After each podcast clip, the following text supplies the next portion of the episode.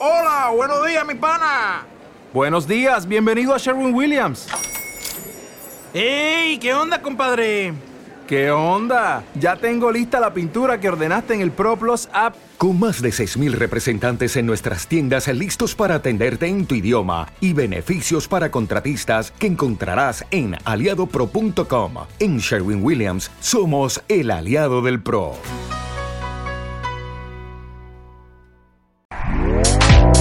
Este podcast forma parte de Evox Originals. Disfruta de este avance. Aviso importante. El programa que estás a punto de escuchar no es para todos los públicos. Si sigues adelante, es bajo tu propia responsabilidad. Disfrútalo.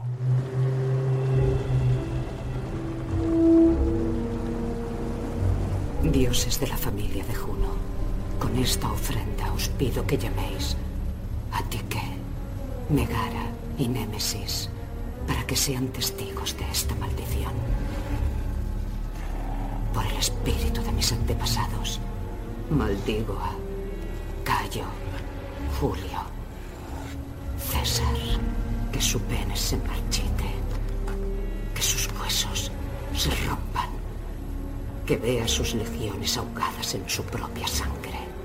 Dioses de los infiernos, os ofrezco sus extremidades, su cabeza, su boca, su aliento, su habla, sus manos, su hígado, su corazón, su estómago.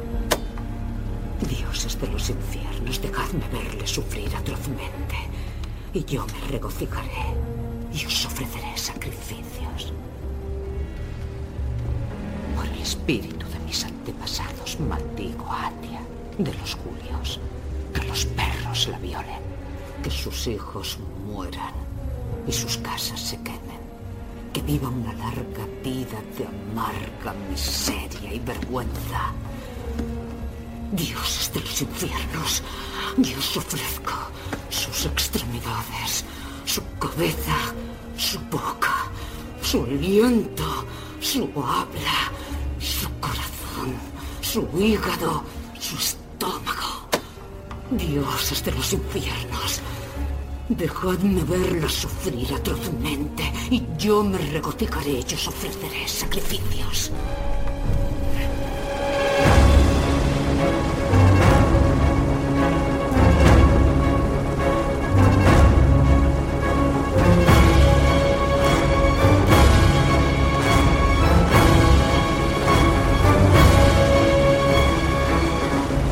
Zarpa un año más la galera del misterio y esta vez no lo hace sola.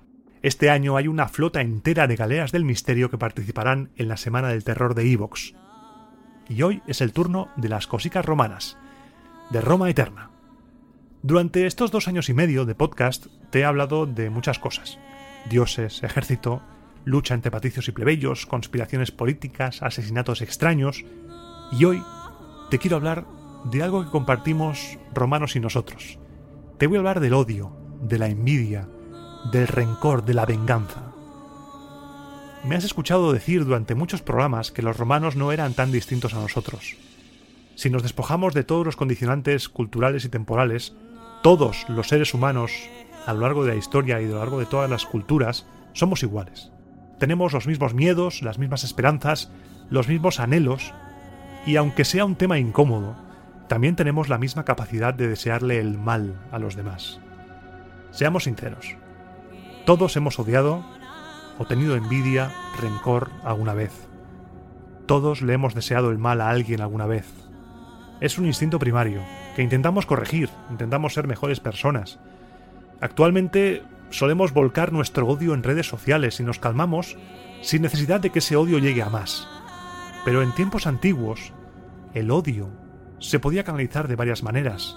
Por supuesto, podías cagarte en la madre de la persona en el foro, o con una pintada en la pared, el Twitter de antaño, o de una manera mucho más personal, maldiciendo al prójimo, como en esa maldición que has escuchado de la magnífica voz de Mercedes Montalá interpretando a Servilia en Roma de HBO, y en la que está escribiendo una tablilla de maldición, una de Fixio, en la cual maldice a Cayo Julio César y Atia de los Julios. Las deficciones son pequeñas tablillas inscritas normalmente en plomo, destinadas a influir, a través de medios sobrenaturales, en otras personas o en animales, ya sea en sus acciones o en su bienestar, en contra, por supuesto, de su voluntad. El objetivo de estas tablillas es conseguir por la vía sobrenatural lo que es imposible conseguir por la vía legal. Están hechas movidas por la envidia, el odio, temor, el rencor, sed de venganza o incluso el deseo. Sentimientos que no nos son ajenos en absoluto. En función del contenido de las tablillas que se han encontrado, se han dividido en varias categorías. Las hay movidas por la rivalidad en las carreras, surgidas por rivalidades comerciales, judiciales, por ejemplo, para protegerse ante un testimonio, eróticas, que buscaban unir o separar a dos personas, contra calumniadores, y luego están otras que no están incluidas como maldiciones y que los autores han bautizado como plegarias de justicia, que están dedicadas a ladrones que hubieran robado algo. Teniendo el motivo claro, tocaba hacer la tablilla en sí. Podías hacerla tú, pero lo idóneo es acudir a un profesional que te haría un trabajo mucho mejor. Se han encontrado tablillas muy diferentes que denotan que quizá habría gente que lo haría por su cuenta y otros que no, que acudirían a un profesional. Hay escritura burda, hay escritura profesional, hay unas que están con las letras rayadas ligeramente en la superficie y otras con las letras más profundas. Se han encontrado tablillas incluso que por su elaboración se cree que ya estaban redactadas y solo hacía falta rellenar el nombre de la persona destinataria de la maldición. Esto implicaría una demanda de este tipo de cosas y gente que tuviera un catálogo de maldiciones ya predefinidas y ya hechas en plan, ¿qué tipo de maldición quieres? Que me la quitan de las manos. ¿Cuántas quieres? ¿Qué quieres? ¿Una? ¿Que se le caigan los testículos? Pues venga, esta. Y solo había que añadir el nombre. Una vez redactadas, las deficciones eran enrolladas o plegadas, a veces atravesadas por clavos, quizá para que quedaran fijas en el lugar, como una, por ejemplo, que se ha encontrado en el circo de Cartago, y para que se activase el poder de esta deficción, debía depositarse en el lugar adecuado. No servía dejarla en tu casa y ya, había que hacer algo más. Los mejores lugares para esconderlas eran cerca de la casa de la víctima o dentro de su propia casa. Por ejemplo, también en el circo, si era algo relacionado con las carreras, en algunos santuarios, en fuentes sagradas o ríos para que la corriente ayudase a la defixio a llegar al inframundo, y por supuesto, las necrópolis. Porque las deficciones invocaban la ayuda sobrenatural. ¿Y quién te iba a ayudar? Un difunto había tres tipos de difuntos que eran idóneos para este trabajo. Primero los muertos antes de lo que se consideraba normal morir en la época. Bebés, niños, jóvenes que morían antes de contraer matrimonio y mujeres que murieron durante el parto. Después tenemos los muertos que no recibieron las debidas honras fúnebres o que no fueron enterrados debidamente. Se creía que las almas de esos muertos vagaban errantes. Virgilio, por ejemplo, en la Eneida, dice que no es posible pasar al otro lado si los huesos no tienen descanso. Me viene a la mente también el fantasma del primer programa de la Galera del Misterio, ese fantasma que, hasta que sus huesos no fueron debidamente enterrados, atormentaba a la gente que estaba en esa casa. Algunos autores dicen que esas almas vagaban durante 100 años. Y el último tipo de difunto, que es muy útil en estos casos, y que te puedes estar imaginando, es el difunto por muerte violenta los que tuvieron una mala muerte, suicidas, ajusticiados, asesinados o muertos en batalla. Estos últimos eran especialmente valiosos para determinadas prácticas, como por ejemplo nos narra Lucano en ese escalofriante fragmento de la Farsalia, en el que la bruja Ericto resucita a un muerto en batalla para que le diga el futuro de los pompeyanos. Un tema aparte es todo el ceremonial que acompañaba a la colocación de la defixio. No era ir y ya está.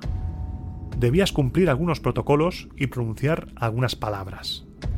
Existe una recopilación de textos mágicos que se encontraron en Egipto, conocidos como papiros mágicos griegos, que son una maravilla y en los que puedes encontrar, por ejemplo, instrucciones para hacer este tipo de rituales en el mundo grecorromano.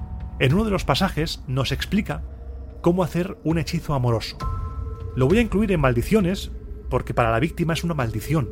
Ya lo verás. No te engañes. Un hechizo amoroso, de amoroso tiene poco, es muy turbio. En este caso se describe un hechizo que un hombre hace contra una mujer. Entiendo que si es de mujer a hombre se tendría que hacer al revés, cambiando las cosas. Al ser un ejemplo, no tenemos ningún nombre, pero yo voy a incluir el nombre, por ejemplo, lo va a hacer Apolodoro, que quiere enamorar a Emilia. Y dice así: Coge cera o barro y moldea dos figuras, una masculina y una femenina. La figura masculina represéntala como Ares, armado, sujetando la espada con la mano izquierda y golpeando a la figura femenina en la clavícula derecha. La figura femenina debería estar sentada y con los brazos ¿Te está gustando lo que escuchas? Este podcast forma parte de Evox Originals y puedes escucharlo completo y gratis desde la aplicación de Evox. Instálala desde tu store y suscríbete a él para no perderte ningún episodio.